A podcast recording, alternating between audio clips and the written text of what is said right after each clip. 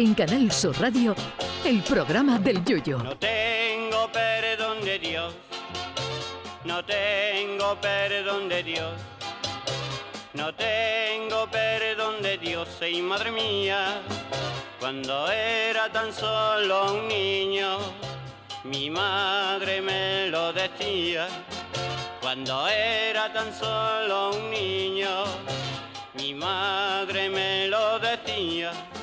La Comisión Europea ha lanzado un proyecto para alargar la vida de los productos textiles, que traducido resulta que Europa quiere que compremos menos ropas y que alarguemos la vida de la que tenemos.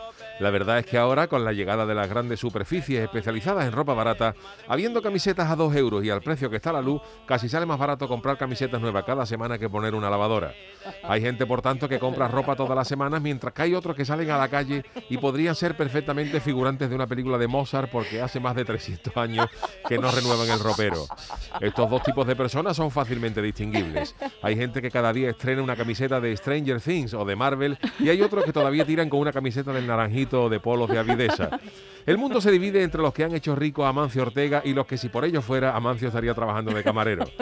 En esta última categoría entra el caso de aquel señor que un buen día se echó un lamparón de aceite en la chaqueta y siguió poniéndose la misma chaqueta con el mismo lamparón de aceite durante más de un mes, acudiendo a desayunar cada día al mismo bar hasta que el camarero le dijo un día, cámbiale el aceite a la chaqueta que te va a gripar.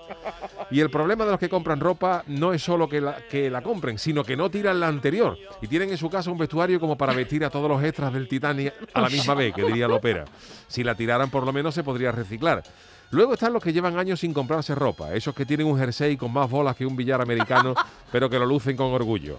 Hay gente que la última ropa se la compraron en galerías preciados o Simago, que con eso lo digo todo. Y claro, todo depende del tipo de ropa que uses.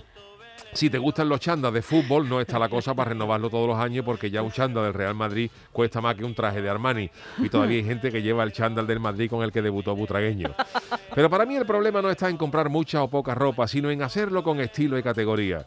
Yo he visto gente con unos modelitos que he pensado al verlo que al que se lo vendió lo hicieron jefe de planta seguro del corte inglés porque vender aquello tenía su mérito. Y luego está el saber combinar la ropa de manera adecuada. Se dio el caso de uno que salía a la calle con un traje marrón, una camisa amarilla, corbata rosa y zapatos verdes con calcetines naranja y le pusieron de mote la caja fuerte porque esa combinación solo la sabía él. Yo reconozco estar en el término medio. En cuestión de camisetas y eso sí que suelo renovar, pero es verdad que hay prendas a las que se les coge cariño y que cuesta desprenderse de ellas. Yo tenía una sudadera naranja a la que adoraba, pero me tuve que deshacer de ella porque tenía un imán natural para atraer el aceite de los molletes y cuando te la ponía en el primer desayuno, aquello cogía tal cantidad de aceite que exprimías la sudadera y aliñaba una ensalada. La moraleja de todo esto es que si queréis comprar ropa cada día, lo hagáis. Y los que no, los que no queréis comprar la ropa todos los días y renovarla, por lo menos lavadla, criaturitas. Ay, mi velero, velero mío, Canal Sur Radio. llévame contigo a la orilla del río. El programa del Yoyo.